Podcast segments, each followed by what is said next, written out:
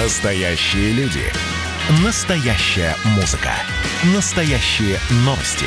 Радио «Комсомольская правда». Радио про настоящее. Взрослые люди. Взрослые люди. Тут-то Ларсон и Валентин Алфимов обсуждают, советуют и хулиганят в прямом эфире. Здравствуйте, дорогие друзья. Доброе утро. Действительно так и есть. Я Валентин Алфимов. Рядом со мной Тута Ларсен. Тута, привет. Доброе утро. Привет, привет. Я сегодня себя не очень взрослой чувствую по утрам обычно. А, но, что-то надо делать с вечера, Валя, чтобы прямо с 8 утра начинать хулиганить. Но сегодня не до того, если честно. Э, да, но у нас есть э, для вас хорошие новости. На этой неделе у нас начинается рабочая неделя. Сегодня же утро понедельника, да, и казалось бы, надо расстроиться по этому поводу, но нет. Есть э, хорошая новость, э, эта неделя будет короткой, то есть только 4 дня рабочих. Причем не как обычно у нас бывает, значит, там с понедельника по четверг работаешь, а пятница выходной. Нет, нет, нет, не так. Понедельник, вторник работаем, среда выходной, который, ну, как известно, маленькая пятница, а теперь даже это будет уже, можно сказать, большая. Вот. И четверг, пятница, соответственно, дорабатываем неделю и уже спокойно уходим на выходные, которые нам положено. А знаете да. почему? Да, мы знаем почему. Потому что 24 июня будет э, парад Победы. На, именно на эту дату из-за коронавируса перенесли торжественный парад в честь 75-летия Победы э, в, во Второй мировой войне. И об этом сегодня как раз напомнили в Роструде. Э, зарплату сохранят в соответствии со, с тем, у тем, у кого она и так регулярная и бюджетная. Э, об этом 23 э, июня, ой, об этом, об этом был специальный указ президента, а 23 июня у нас получается предпраздничный день. Ну, не, он как раз не считается пред, э, предпраздничный, а, вот, а, поэтому не сокращаться не будет. Ну, обычно предпраздничный а, день да. у нас, да, на час Все короче. У кого-то, наверное, я бы так сказал. Вот, нет, здесь 23 июня, то есть завтра будет абсолютно нормальный человеческий рабочий день, целый, в общем, как положено. Тем временем на Красной площади состоялась генеральная репетиция военного парада в честь 75-летия победы в Великой Отечественной э, войне. Это нам сообщили сообщает Департамент информации и массовых, массовых коммуникаций Минобороны, а на самом деле нам об этом сообщают все москвичи, которые накануне вечером стояли в пробках. Вот.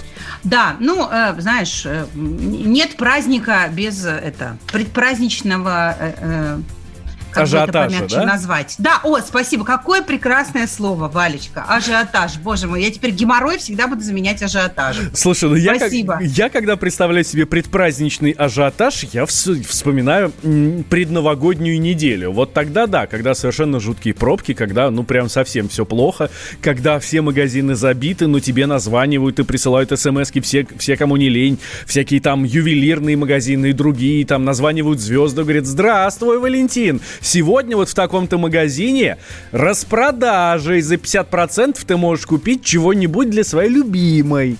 Да-да-да, купить, купить кольцо, которое стоило 9 миллионов рублей, а сегодня всего можешь ты его купить за 6. Ну, например Срочно так. беги. Слушай, ну вот мне интересно, я читаю новости о параде, и там написано, что в нем примут участие около 14 тысяч человек, об этом сообщает министр обороны Сергей Шойгу, и в основном это военнослужащие с иммунитетом к коронавирусу.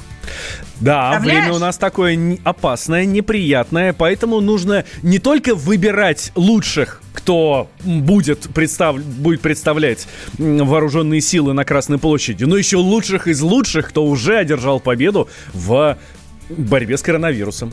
Да, вот это просто как-то раньше даже не подумаешь о таком, а теперь э, э, все будет э, э, в соответствии еще и с эпидемиологическими требованиями. Да. Ну, э, главное, главное, Валь, э, э, ну, во-первых, мы хотим э, напомнить нашим слушателям про сегодняшнюю минуту молчания, ради которой даже наша радиостанция э, замолчит. Да, а, да. на эту минуту, да, и о том, что сегодня 22 июня, День памяти и скорби, но в то же время, ну, одновременно, вспоминая о том, что в этот день началась самая страшная война вообще в истории человечества, одновременно нельзя не помнить о том, что она благополучно закончилась кровавой, тяжелой ценой, но победил в ней Советский Союз. А кому не нравится, как говорила моя бабушка, пусть пойдет отравиться. Вот. Самое главное, э, Валь, что волнует меня, не будет ли дождя 24 июня? Что прогноз погоды по этому поводу говорит? А то, не дай бог, опять всех зальет, как на медник в Москве. Да, такое возможно. Сейчас узнаем. Радио «Комсомольская правда». Итак, действительно, на эти выходные была жуткая совершенно погода в Москве. Слава богу, меня здесь не было, я за этим не наблюдал, но зато я наблюдал за этим, за, зато я наблюдал за этим через интернет. И увидел, как затопило вообще там на Варшавке, затопило так, что пешеходные переходы были по самую крышу, залиты водой по самый потолок. Да. да, вообще совершенно жуткая история. Я думал, такое только в кино показывают про апокалипсис какой-нибудь, не знаю, там послезавтра, еще какие-то там, да, 2012, по-моему, какой-то фильм был. Ну, неважно, совершенно вы понимаете, о чем я говорю. А здесь нет, вот он, пожалуйста, интернет Москву показывает. Варшавку мою, не то чтобы любимую, ну, достаточно родную. А что будет дальше? Действительно ли такой ад продолжится или нет? Об этом нам рассказал Михаил Леос, ведущий специалист Центра погоды ФОБОС.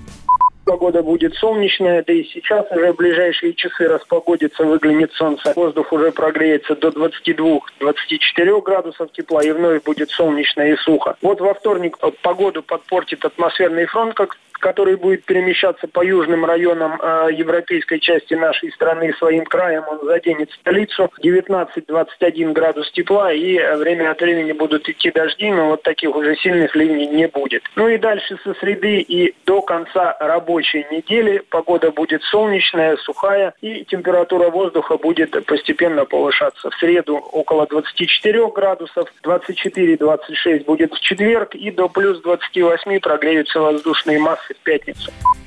Это был Михаил Леос, ведущий специалист Центра погоды ФОБОС. Вот. Ну, это замечательно. Слушай, но тем не менее, э, э, все-таки вопрос остается открытым. Что произошло? Почему залило Варшавское шоссе? Залило, залило. Залило? Господи, помогите, Слушай, где, сам, где самое, главное, самое главное, что все понимают, да, о чем ты говоришь. Я да, бы... а, не, я вот читала отчеты, значит, э, нашего уважаемого ЖКХ, и, и они говорят о том, что, типа, а, сначала Бирюков сказал, что, да, были забиты э, стоки ветками и листьями, а, хотя непонятно, откуда взялись ветки и листья, по-моему, после благоустройства Москвы у нас вообще там деревьев особо Ни не одного осталось. листика не осталось. Вот. Слушай, Но... да, да, давай по, по этому поводу с экспертом поговорим поговорим. Давай, давай. давай. Руководитель отдела э, геоурбанистики и пространственного развития Института социально-политических исследований Российской Академии Наук с нами на связи. Вадим Безвербный. Вадим Александрович, здравствуйте. Доброе утро.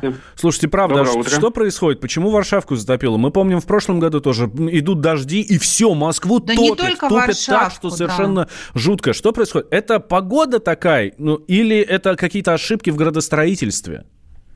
Ну, несколько причин. А, во-первых, все-таки количество осадков, э, выпавших э, в тот день, превышало около 70% месячной нормы. Во-вторых, это износ эм, элементов ливневой канализации, которую, по моей информации, советского времени особенно не модернизировали. Ну и я понимаю, что да, в-третьих, э, это частично могло связано быть с тем, что э, каналы истоки действительно могли быть забиты. Но опять же вопрос к коммунальным службам, почему допустили такую ситуацию и почему нельзя было заблаговременно эту проблему решить. Ну, ну и вот если Мос, говорить Мос, про Варшавское Мос... шоссе... Мосводосток заявляет, что ничего у них не было забито, все работало в штатном режиме, во всем виновато просто то, что выпало 70% месячной нормы осадков там, за несколько часов. Ну, опять же, есть технологии и есть э, если канализация была бы в какой-то готовности более-менее адекватной, эта ситуация вряд ли повторилась. И, конечно, четвертый момент, э, вот если вы говорите именно про юг Москвы, там есть особенности ландшафта, и э, частично э, район действительно находится в такой, я бы сказал, низине. И это могло, конечно, усилить эту проблему. Но, опять же, первопричина, мне кажется, в первую очередь в инфраструктуре, которая устарела, есть... которая должна быть пересмотрена. То есть, с вашей точки зрения, если э, переделать нормальную, сделать нормальную инфраструктуру, то такие ситуации не будут повторяться, независимо от количества осадков?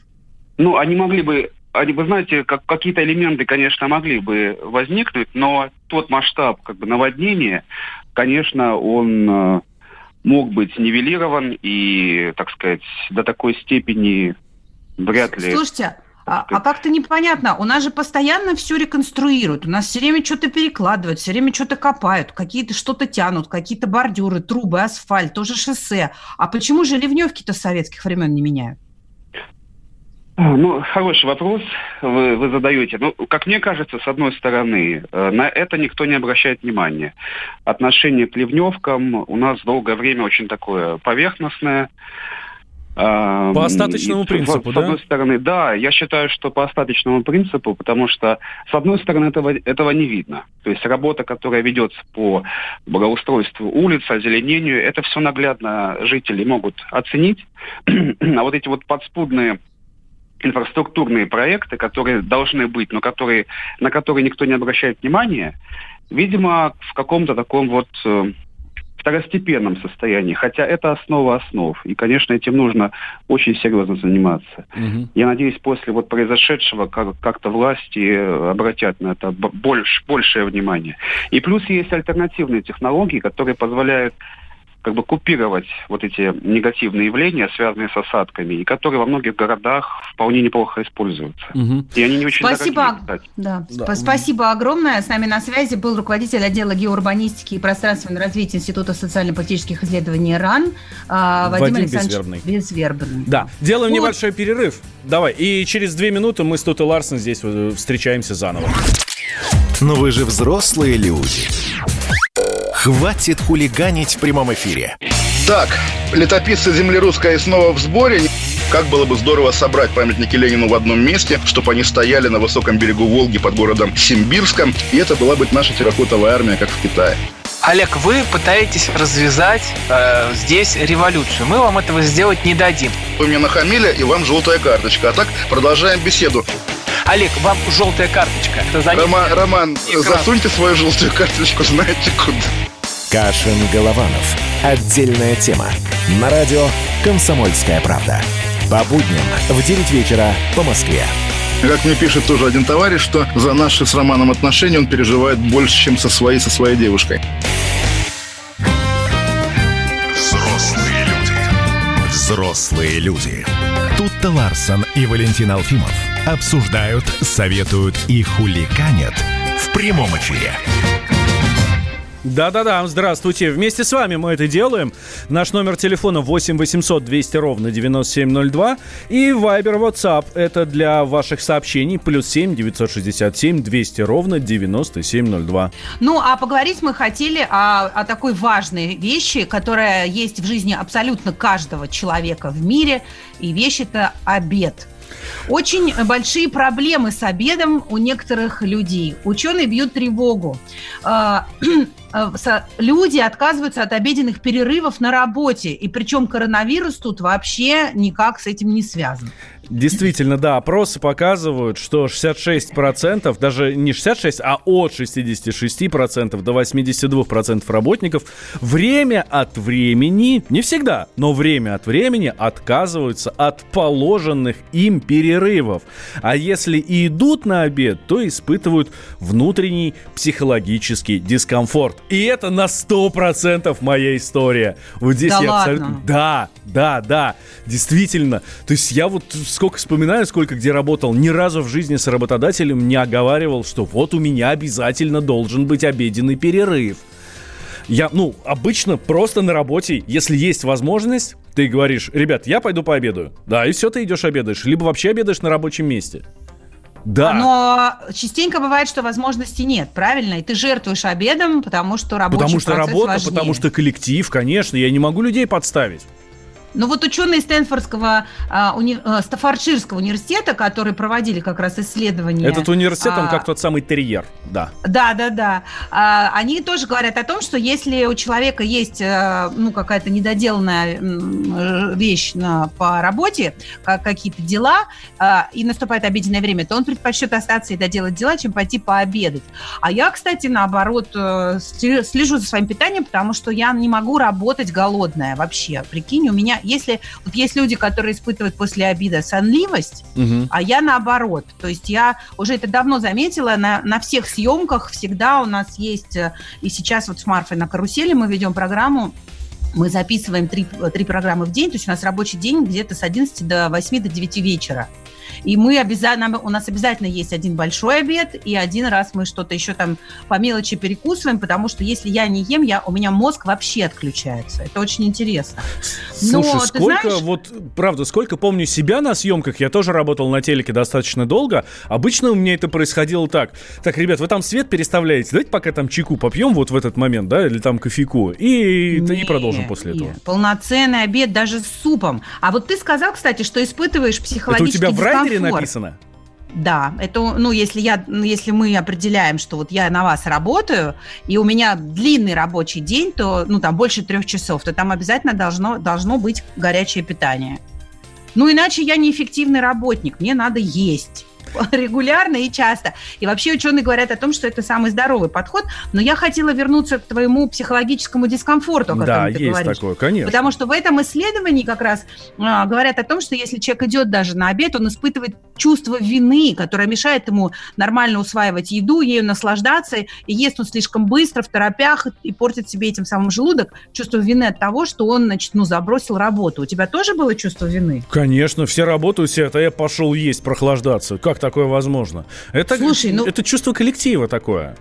Хотя, ну, а хотя, мне... хотя здесь, вот здесь стоит особо отметить, э, сейчас всем своим коллегам а, просто ну, выражаю совершенно огромное уважение. Никто никогда в жизни мне не сказал, что-то жрешь там, сволочь, а мы работаем. Такого никогда не было. Нет, всегда Валь, все с пониманием а я, относятся. А я не понимаю, почему коллектив хором обед-то не идет. Это же нездорово сидеть э, без еды. Не, ну, ну, то есть, бывает мне кажется, такое. это вообще Слушай, ну, уровне... ну смотри, сегодня так, завтра так. Здесь, не, ну, понимаешь, ну, нас... это, это, ну как, как сложилось. А мне кажется, что у нас это вообще должна, как- как-то трудовое законодательство должно это определять, что человек обязательно должен питаться на работе как-то нормально, нет? Вот давай как раз по трудовому законодательству и узнаем у эксперта. С, у, у, мы пообщались с Русланом Коноревым, это адвокат Московской коллегии адвокатов. Вот что он говорит со стороны закона, что должен работодатель или чего не должен работодатель. Время предоставления перерыва, его конкретно, можно, в принципе, отдельно соглашением. У нас же есть 72 статья кодекса, где указано, что определенные положения трудового договора, они могут изменяться по соглашению сторон, то есть добровольно. В принципе, ну, если работник считает для себя там, что ему не, не нужен этот перерыв да, для, для приема пищи там, и для отдыха. Ну, в общем-то, просто это на час сокращается, он может просто уходить на час, соответственно, раньше. То есть у него это же не, не ухудшает его положение по сравнению с тем, как он себе это видит. Да? То есть, да, это обязанность работодателя, но если, в принципе, работник отказывается и считает, что ему вообще это не нужно, это же его добровольное право, он не может его понуждать там, да, иметь такой перерыв. Поэтому он просто на час рабочий день будет сокращен. И вот здесь я бы вот. хотел а, обратиться сразу к нашим слушателям. 8 800 200 ровно 9702 номер телефона или Viber, WhatsApp, ну, для письменных сообщений, плюс 7 967 200 ровно 9702. А у вас есть перерыв на обед? Вы его используете и предоставляет ли вам его работодатель? Плюс 7 967 200 ровно 9702. Вот. Валь, ну вот смотри, даже когда э, э, ты едешь на, даль, на дальние расстояния, в современных многих автомобилях есть напоминание о том, что тебе нужно отдохнуть и типа выпить чашечку кофе. Я да? всегда думал, что а, это совершенно идиотская штука и не понимаю вообще, зачем она нужна. А, а мне кажется, Меня настолько что... раздражает. Ну, может быть, в машине это не так важно, но тем не менее человек все-таки э, должен питаться регулярно для того, чтобы все системы его организма нормально работали. По крайней мере, так считают диетологи и гастроэнтерологи. Но я бы, конечно, с удовольствием пообщалась сейчас с экспертом и уточнила, можно ли вообще э, полноценно функционировать и оставаться здоровым человеком, если ты пропускаешь обед. Хорошо, спрашивали, отвечаем. Ирина Бережная, гастроэнтеролог, диетолог, кандидат медицинских наук. Ну, на самом деле не только дневной прием пищи важен, на самом деле мы говорим о том, что важен режим. Да, организм – это машина биологическая, и для нее важен определенный режим, тогда вы никогда не будете вспоминать, что у вас есть организм, он будет существовать сам по себе. Если же вы отказываетесь от какого-либо приема пищи, неважно, завтрак это, ужин, обед, питательные вещества не поступают. Но мы же понимаем, что ни одна машина у вас без бензина не поедет. Соответственно, что какие-то внутренние резервы организм может использовать, если вы не а, дадите ему положенный прием пищи то потом организм начнет вас требовать совершенно другие, большие затраты на прием пищи. И, соответственно, кроме психологических моментов, здесь уже начнут э, наступать другие моменты в плане избыточного потребления пищи, потому что голод свое возьмет, человек уже не будет контролировать объем съеденной пищи, недостаточность питания организм воспринимает как войну, и, соответственно, что потом все вещества, которые на, он потратил бы на энергию, да, он потратит на то, чтобы сложить это в кладовочки, и избыточный вес здесь, в общем, тоже может быть. Плюс нарушение сна, потому что любое нарушение биологического ритма приводит к нарушению э, и всех остальных механизмов. Ну вот, видишь, о чем я говорю? То есть, если ты не ешь регулярно, то, во-первых, ты жиреешь, а во-вторых, ты, теряется твоя эффективность. Но наши слушатели под, подтверждают в сообщениях, что не может, вот не могу обедать, если я этим задерживаю коллег, чувствую спиной их недовольные взгляды и ворчание. Какой тут обед, да, если ты все время паришься, что ты слишком долго ешь. Это у вас Перерыв коллеги обед... паршивые.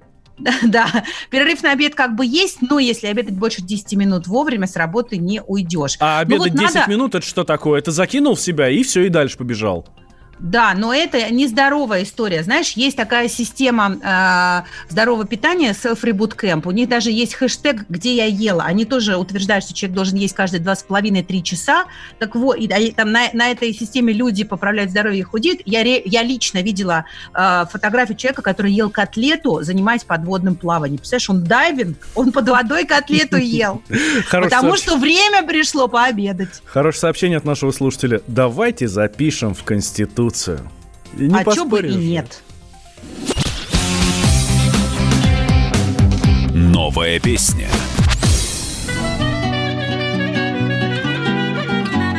Если вдруг опять закроют города, Ходить не будут поезда И самолеты никуда Опять летать не будут и к тебе. Мне не приехать, не прийти. И не обнять, и не спасти. Ну разве только по сети Мон амур, я сочиню тебе мотив. Из нежных нот его сложив И запущу окно открыв Самолетик выйди в сад. Ты слышишь птичьи голоса. Ведь если не могу я сам Моя любовь по небесам. К тебе примчится мон амур Я сочиню тебе мотив. Из нежных нот его сложив. И запущу окно, открыв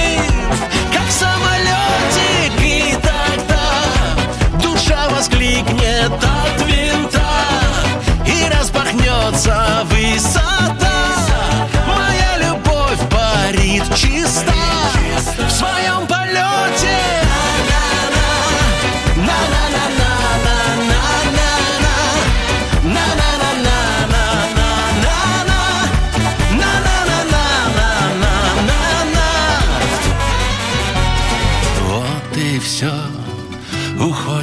из-под ног земля И через горы и моря К тебе летит любовь моя Ты навсегда любовь моя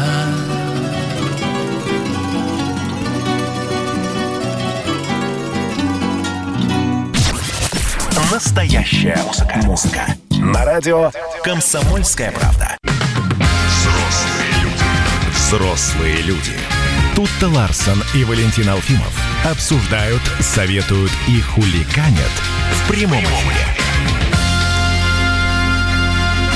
Да, дорогие друзья, делаем это мы вместе с вами. 8 800 200 ровно 9702 наш номер телефона и Viber, WhatsApp для ваших сообщений плюс 7 967 200 ровно 9702. А теперь у нас для вас не очень хорошие новости, которые очень так серьезно отправляют нас туда, вот в нашу молодость, в нашу ностальгию.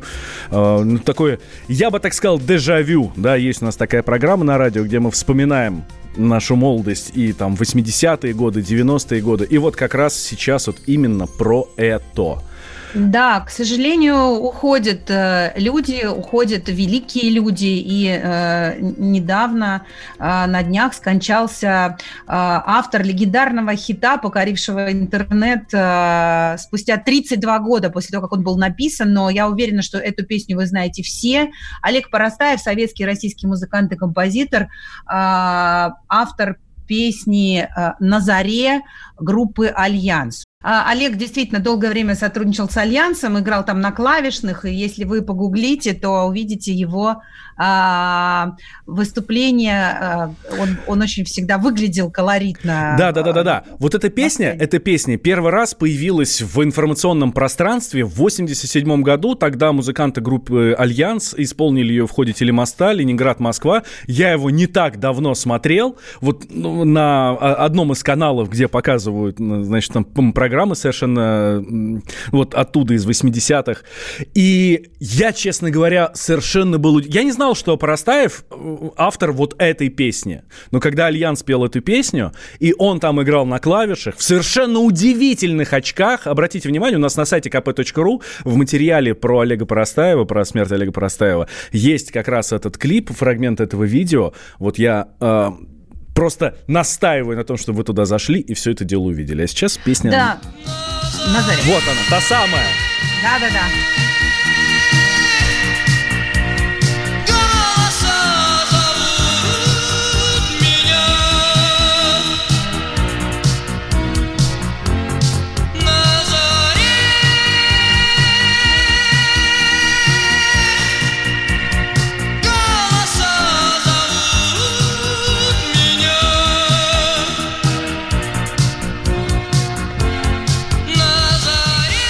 Слушайте, она прекрасна и великолепна. Я всегда, когда ее слышу, у меня мурашки по телу, хотя это совершенно не моя музыка, то есть я немножко другое слушаю. Ну, действительно непонятно почему и как это работает, но э, там с, 8, с 87 года, когда был снят клип на эту песню, она э, будоражит э, души и сердца самых разных людей. Об, об огромной любви к этой песне, в частности, например, признавался режиссер Э, Евгений Гришковец, режиссер, писатель, артист, э, не знаю, драматург, да, драматург, да, актер, вот, э, Евгений Гришковец, и он говорит, что его совершенно потрясла эта песня, когда он вернулся из армии в 88 году, и кажется, у нас даже есть запись, да, этой истории? А, до Гришковца мы, к сожалению, не, не дозвонились. Ну да, он а, не дозвонились, ладно. Он много, Окей, много но, нам но рассказал по этому поводу, да. В разные, в разные абсолютно времена на эту песню делали каверы. Э, Mad Dog, Монеточка, э, а, Антоха МС, Диджей Джем и разные-разные другие люди. Но самое интересное, что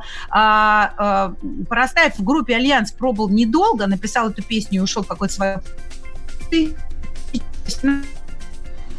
ну, да, ушел в собственное плавание, да. Там тут что-то еще с интернетом, видимо, там дождь начинается у нее а, в, в на ее э, участке у нее на даче. Ждем ее возвращения, переподключаем. Э, сейчас Тутта Ларсен, а с нами на связи э, музыкальный критик Алексей Певчев. Алексей, здравствуйте. Доброе утро, Валентин. Доброе утро, Тутта. Надеюсь, сейчас она восстановится тоже в эфире. Здравствуйте. Да, конечно, конечно, обязательно. Буквально через несколько, через несколько секунд она у нас снова появится. Слушайте, Олег Парастаев, да, действительно, вот сейчас Тутта правильно сказал, он не так много пробыл в группе «Альянс», но так много сделал для самой группы, потому что я честно говоря, ни одной больше песни группы «Альянс» не знаю. И в целом для российской музыки. Вы знаете, да, пробовал он на том этапе, они всего лишь год, в 86 по 87. Э, но э, были написаны несколько вещей, э, которые стали знаковыми для Альянса. Но на заре это была, наверное, пожалуй, ну, вообще, на самом деле, если честно, называется на звуки на заре, так же, как и альбом uh-huh. 87 -го года. И, в общем-то, это, она очень серьезно, эта команда выделялась в его, когда он существовал в этом составе, это были, ну, я не скажу, что русские Depeche Mode, но, в принципе, они подводили очень сильно эстетику Depeche Mode как раз к тому, что творилось на тот момент на отечественной сцене. То есть был некая новая волна э, московского рока и существовала. И там были такие группы, как «Центр», «Биоконструктор», «Ночной проспект», «Николай Коперник». Но никто в такую вот все-таки танцевальную историю, как вот «Альянс» с этой песней, не уходил. Поэтому это звучание ведь и Боростаев, в принципе, ушел из группы, э, потому что он хотел именно играть модную музыку. А Игорь Журавлев, лидер э, Альянса на тот момент, он как раз его вело немножко в другую сторону, World Music. Э, там пришла потом Инна Желанная, Сергей Старостин, и они стали совмещать вот World Music и рок. А э, Журавлев его, его все время, конечно, вело вот именно в сторону э, электроники такой. И следующий его проект «НРГ», с не менее известной, кстати, песни «Время ведет меня», тоже он, в общем, довольно ярко прозвучал, но э, это, конечно, уже, э, к сожалению, та, та экономическая ситуация, которая сложилась в СССР на тот момент, не позволили этой группе так раскрутиться, как оно, конечно, того бы стоило. А, Я вернулась, Леш, а скажи, пожалуйста, Привет. почему, э, почему, привет, почему э, эта песня внезапно обрела вторую жизнь в 2018 году? Сейчас, если зайти в YouTube, там один ролик старый набрал 5,2 миллиона просмотров, а 6,9. Ага. Что люди, как ты думаешь, что это, ностальгия или это просто очень стало актуально снова? Ты знаешь, я думаю, что поскольку все равно отечественная поп-музыка, особенно качественная поп-музыка, она перебывает в перманентном кризисе довольно давно, и э, дело вот как раз дошло до того, чтобы э, порыться в архивах и найти что-то достойное. Ведь песня «Это Альянс» э, в «Звуке на заре», она действительно на века была сделана. То есть она, вот скажу честно, как диск-жокей тех лет школьных дискотек, для меня она была как палочкой-выручалочкой, чтобы не ставить «Мираж» или «Ласковый май». Потому что она была очень плотная, ударная. И, конечно, когда сейчас она получила, обрела второе дыхание, она была перемикширована, сделана, пересведена и, в общем, вычищена очень, очень хорошо. Она зашла ведь в очень многих э, вариантах, кто ее только не исполнял, даже группа там Mad Dog панковская, да, то есть и тебе и Гришковец, и, пожалуйста, кто угодно. При том, что э, надо сказать, что, конечно, дискография у Альянса была не очень, не очень, вот особенно того этапа. Единственная пластинка виниловая, которая существует, это Альянса НРГ. Это так называемый сплит, когда на одной пластинке выходят две разные группы. И только недавно, вот, как, не помню, как этот лейбл называется, Maschina Records, они стали переиздавать, делать вот э, возвращать в памяти группу «Альянс». И у них немало действительно хороших э, вещей. А Парастаеву повезло гораздо меньше, хотя «Альянс» вот он пережил такой кризис, и сейчас у него некий образуется revival. Э, вот, к сожалению, у Олега все гораздо хуже было, потому что вот страшная произошла история в 90-м году, когда был записан э, альбом, и этот альбом был потерян. Альбом назывался «Полтора», на него собирали всем миром деньги в 90-е годы, и в 91-м году мастер э, master-tape этого альбома был потерян, и так он и не восстановился. И в итоге у них, в общем, дискография очень совсем маленькая. Это альбом «Проснись» 96 -го года и «Второе рождение». И, в общем, он был обижен, по большому счету, на шоу-бизнес, и занимался он семьей, у него пятеро детей, и он, в общем, такой счастливый многодетный отец. Ты... Даже орден почетный знак родительская слава был им получен из рук Сергея Собянина, мэра Москвы. Ну, к музыке вот он вернулся относительно недавно, и, к сожалению, вот этот второй, его вот это возвращение, оно было недолгим. Раскрыться он мог как композитор, блестящий композитор, угу. жировщик. Да, Алексей, спасибо, спасибо большое. Музыкальный спасибо. критик Алексей Певчев был с нами на связи. А, шикарные усы, прекрасная кепка, а очки вообще, пишет нам слушатель. Группа Альянс и песня на заре прямо сейчас в нашем эфире. Ровный